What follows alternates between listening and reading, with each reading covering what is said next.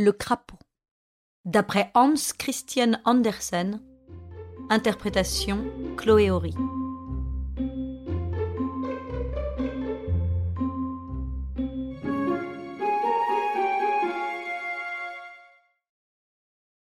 Le puits était très profond, et par conséquent la corde était longue qui servait à monter le seau plein d'eau. Quand ce seau arrivait jusqu'à la margelle, on avait bien du mal à l'y poser tant le vent était violent. Jamais le soleil ne descendait assez bas dans ce puits pour se mirer dans l'eau, mais aussi loin qu'atteignaient ses rayons, les pierres étaient couvertes d'une maigre verdure. Une famille de crapauds vivait dans le puits. Ils étaient nouveaux venus, puisque c'est la vieille grand-mère, encore vivante, qui y était arrivée la tête la première. Les grenouilles vertes, établies là depuis bien plus longtemps et qui nageaient de tous côtés dans l'eau, les considéraient comme des invités de passage, mais voyaient bien qu'ils étaient un peu de leur espèce. Les crapauds avaient décidé de rester là. Ils se plaisaient à vivre au sec, comme ils disaient des pierres humides. La mère crapaude avait fait un vrai voyage, et elle s'était trouvée justement dans le seau au moment où quelqu'un le remontait. Mais la subite lumière du jour l'éblouit. Elle tomba du seau, droit dans l'eau, avec un plouf si terrifiant qu'elle dut rester trois jours couchée, les reins presque brisés. C'est ainsi qu'elle était arrivée là. Elle ne pouvait raconter grand-chose sur le monde extérieur, mais elle savait, et elle le fit savoir à tous, que le puits n'était pas le monde entier.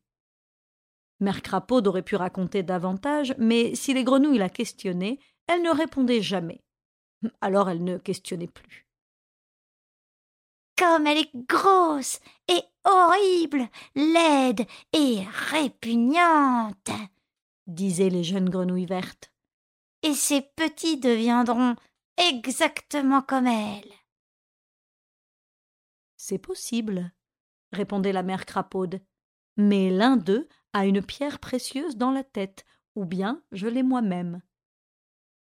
Les grenouilles vertes écoutaient ce propos, les yeux ronds de surprise, mais comme elles ne désiraient pas en savoir davantage, elles tournèrent le dos à la vieille et plongèrent jusqu'au fond de l'eau. Les jeunes crapauds, au contraire, allongeaient leurs pattes de derrière par pure fierté, chacun d'eux croyant avoir la pierre précieuse. Ils tenaient la tête raide et parfaitement immobiles. Ils finirent cependant par se demander de quoi ils devaient être fiers et ce que c'était au juste qu'une pierre précieuse. C'est un bijou, répondit la mère crapaude, si beau et si précieux que je ne peux même pas le décrire.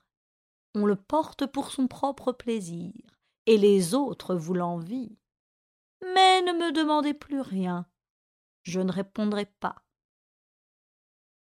Je suis sûr que ce n'est pas moi qui ai ce bijou, dit le plus petit crapaud qui était aussi laid que possible. Pourquoi parmi tous aurais-je quelque chose d'aussi splendide? Et si cela devait déplaire aux autres, je n'en aurais aucun plaisir. Non, tout ce que je désire, c'est seulement de pouvoir un jour monter jusqu'à la margelle du puits et regarder au dehors. Ah, ce doit être magnifique. Reste bien tranquille où tu es, répliqua la vieille. Tu connais le coin et sais ce qu'il vaut. Prends bien garde au seau, il pourrait t'écraser. Et si tu réussis à y entrer, tu peux en retomber, et tout le monde n'a pas comme moi la chance de survivre à une pareille chute avec ses quatre membres entiers et tous ses œufs. Le petit avait un immense désir d'être assis sur la margelle du puits et de regarder au dehors, une vraie nostalgie de la verdure de là-haut. Le lendemain matin, comme on remontait le seau plein d'eau, le seau, par hasard, s'arrêta un instant juste devant la pierre sur laquelle était assis le petit crapaud. Celui-ci trembla, mais sauta dans le seau et tomba tout au fond. En haut du puits, il fut vidé en même temps que l'eau. Quelle horreur cria un garçon qui se trouvait là. Oh, je n'en ai jamais vu d'aussi laid et lui allongea un coup de sabot. le petit crapaud aurait été complètement écrasé s'il ne s'était vite caché au milieu des hautes orties. Il était assis là et regardait les tiges serrées, et il regardait aussi vers le ciel. Le soleil brillait sur les feuilles transparentes. Il avait l'impression que nous éprouvons, nous autres hommes, en pénétrant dans une grande forêt où le soleil luit entre les branches et les feuilles des arbres. Ah, c'est mieux ici que dans le puits, dit le petit crapaud.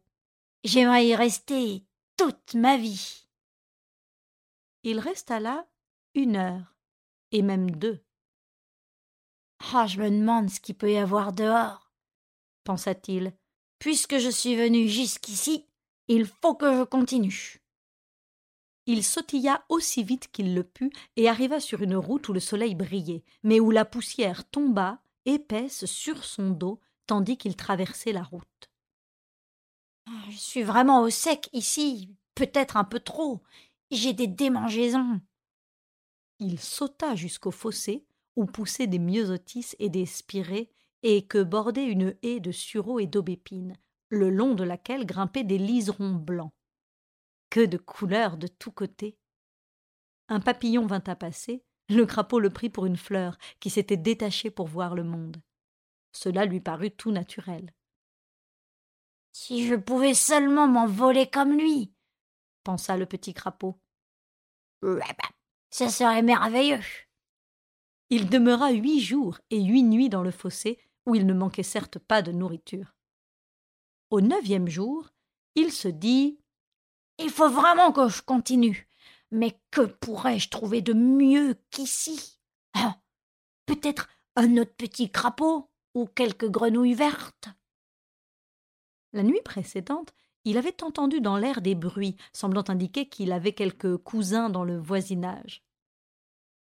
Que c'est bon de vivre, de sortir du puits et se reposer dans le fossé humide. Mais il faut continuer. Essayer de trouver un petit crapaud ou quelques grenouilles. Il me manque. C'est donc que la nature ne suffit pas. Il traversa un champ et arriva à une mare entourée de joncs. Il regarda les joncs avec intérêt et s'aperçut qu'il y avait là des grenouilles. C'est peut-être trop mouillé pour vous, lui dirent-elles. Êtes-vous un mâle ou une femelle? Ah, qu'importe. Vous êtes en tout cas le bienvenu. Cette nuit-là, le petit crapaud fut invité à un concert familial, grand enthousiasme et voix faible. On ne servit rien à manger, mais à boire à profusion tous les temps si l'on voulait. Ou pouvait? Maintenant, allons plus loin, se dit le petit crapaud. Quelque chose le poussait à chercher toujours mieux. Il vit les étoiles, grandes et brillantes, il vit la lune, il vit le soleil se lever et monter de plus en plus haut dans le ciel. Je suis toujours dans un puits, plus grand peut-être, mais puits tout de même. Il faut monter plus haut. Euh, je suis inquiet et je sens une étrange nostalgie. Quand il y eut pleine lune, la pauvre petite bête se dit C'est peut-être un saut que l'on descend, et où je dois sauter pour arriver ensuite plus haut. Ou peut-être le soleil est-il un immense saut, combien grand et lumineux. Nous pourrions tous y trouver place. Il me faut en attendre l'occasion. Comme ma tête me semble claire et brillante, je ne crois pas qu'un bijou puisse briller davantage. La pierre précieuse, je ne l'ai sûrement pas. Mais je ne pleure pas pour cela. Non, allons plus haut, toujours plus près de cette lumière étincelante où tout est joie. J'en ai un grand désir et en même temps de l'effroi. C'est un immense pas que je me prépare à faire, mais il est nécessaire. En avant, droit vers la route. Il fit quelques pas, à sa manière d'animal rampant, et se trouva sur la route. Des gens vivaient là. Il y avait des jardins fleuris et des potagers. Il se reposa devant un carré de choux. Quelle variété de créatures que je n'ai jamais vues. Oh, comme le monde est grand et beau. Mais il faut le parcourir et ne pas rester à la même place. et il sauta dans le carré de choux. Que c'est beau Je le sais bien, dit une chenille verte couchée sur une feuille de chou. Ma feuille est la plus large de toutes. Elle cache la moitié de l'univers, mais je me passe fort bien de cette moitié-là. Des poules arrivaient et couraient dans le potager. La première avait bonne vue. Apercevant la chenille sur la feuille, elle lui donna un coup de bec. La chenille tomba à terre où elle se tortillait. La poule l'examina de côté, d'abord d'un œil, puis de l'autre, car elle ne savait pas ce que signifiaient ces contorsions. Il n'arrivera à rien de bon, se dit la poule en se préparant à lui donner un autre coup de bec. Le petit crapaud en fut si effrayé qu'il rampa droit devant elle. Il est accompagné, se dit la poule. Ah, quelle horrible créature rampante. Et elle s'en alla, disant Ces petites bouchées vertes ne m'intéressent pas. Cela ne fait que vous chatouiller dans la gorge. Les autres poules furent du même avis, et toutes s'en allèrent. Oh. M'en voilà débarrassée, dit la chenille. Heureusement, j'ai de la présence d'esprit. Mais comment vais-je remonter sur ma feuille? Où est-elle? Petit crapaud s'approcha d'elle pour lui exprimer sa sympathie et lui dire qu'il était tout heureux d'avoir chassé la poule par sa laideur. Que voulez-vous dire demanda la chenille. Je m'en suis débarrassé moi-même, en me tortillant. Oh, vous êtes vraiment affreux à regarder. Et en tout cas, j'ai le droit de rester à ma place. Oh, je sens déjà l'odeur du chou. Voici ma feuille. Rien n'est plus beau que ce qui vous appartient. Mais il faut que je monte plus haut. Ah oui, euh, plus haut, dit le crapaud. Elle a les mêmes sentiments que moi, mais elle n'est pas de bonne humeur aujourd'hui, ce doit être le choc. Nous souhaitons tous monter plus haut. Le père cigogne était debout dans son nid sur le toit du paysan et claquait du bec. La mère cigogne également. Comme ils habitent haut pensa le crapaud. Pourrait-on monter si haut? Deux jeunes étudiants vivaient à la ferme. L'un était un poète et l'autre un naturaliste. L'un chantait dans ses écrits toutes les créations de Dieu qui se reflétaient dans son cœur, L'autre s'emparait du fait lui-même et l'examinait comme une vaste opération mathématique. Il soustrayait, multipliait, désirant connaître à fond les problèmes et en parler avec sa raison et son enthousiasme. Tous deux étaient d'un bon naturel et très gais. Regarde, voilà un beau spécimen de crapaud là-bas, disait le naturaliste. Je veux le mettre dans l'alcool. Mais tu en as déjà deux, répliquait le poète. Laisse-le jouir de la vie. Mais, mais il est si joliment laid, dit l'autre. Évidemment, si nous pouvions trouver la pierre philosophale dans sa tête, je vous aiderais volontiers à le disséquer. La pierre philosophale? répliqua son ami. Tu t'y connais donc en histoire naturelle? Bah, mais ne, ne trouves-tu pas que c'est très beau, euh, cette croyance populaire qui veut que le crapaud, euh, le plus laid des animaux, possède souvent dans sa tête euh, le plus précieux des joyaux? Tout ce qu'entendit le crapaud, et il n'en avait compris que la moitié. Les deux amis s'éloignèrent, et il échappa au bocal d'alcool. Eux aussi parlaient de pierres précieuses. Oh, que je suis content de ne pas l'avoir sans quoi quelque chose de très désagréable aurait pu m'arriver. Le jacassement du père cigogne se fit entendre sur le toit de la ferme. Il faisait une conférence à sa famille et lançait de mauvais regards aux deux jeunes gens.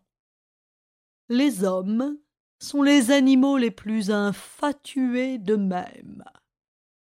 Écoutez leurs jacassements précipités, et ils ne savent même pas les articuler convenablement.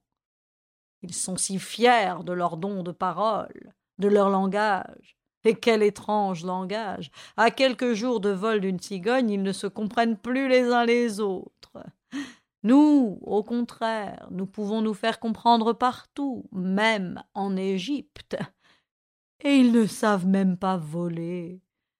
Pour voyager un peu vite, ils ont inventé ce qu'ils appellent le chemin de fer. Et souvent, ils y sont blessés. Des frissons le long du corps, et mon bec commence à trembler quand j'y pense. Le monde pourrait très bien durer sans les hommes. Il ne nous manquerait certes pas aussi longtemps que nous aurons des vers de terre et des grenouilles. Ah voilà un beau discours, pensa le petit crapaud. Quel grand homme. Et comme il siège haut, et comme il nage bien. S'écria-t-il quand le père cigogne étendit ses ailes et s'élança dans les airs. La mère cigogne se mit alors à parler à ses petits, dans le nid, du pays appelé Égypte, des eaux du Nil et de tous les magnifiques marais que l'on trouve dans ce pays lointain. Tout ceci était nouveau pour le petit crapaud et l'intéressait vivement. Il faut que j'aille en Égypte, dit-il. Si seulement la cigogne ou l'un des petits voulait bien m'emmener, je lui ferais une politesse le jour de ses noces. N'importe comment je trouverai moyen d'aller en Égypte. Que je suis heureux. Le désir que j'éprouve rend certainement plus heureux que la pierre précieuse dans la tête. Et c'était justement lui qui avait le joyau. L'éternel désir de s'élever plus haut, toujours plus haut. Il rayonnait de joie et d'amour de la vie. À ce moment, le père descendit en vol plané. Il avait aperçu le crapaud dans l'herbe et il se saisit de lui sans aucune douceur. Il serrait le bec, ses grandes ailes battaient avec bruit, ce n'était pas du tout agréable, mais le petit crapaud savait qu'il montait très haut, vers l'Égypte. C'est pourquoi ses yeux brillaient et lançaient des étincelles. Mort était le petit crapaud. Et que devenaient les étincelles? Les rayons du soleil emportèrent le joyau qui était dans la tête du petit animal.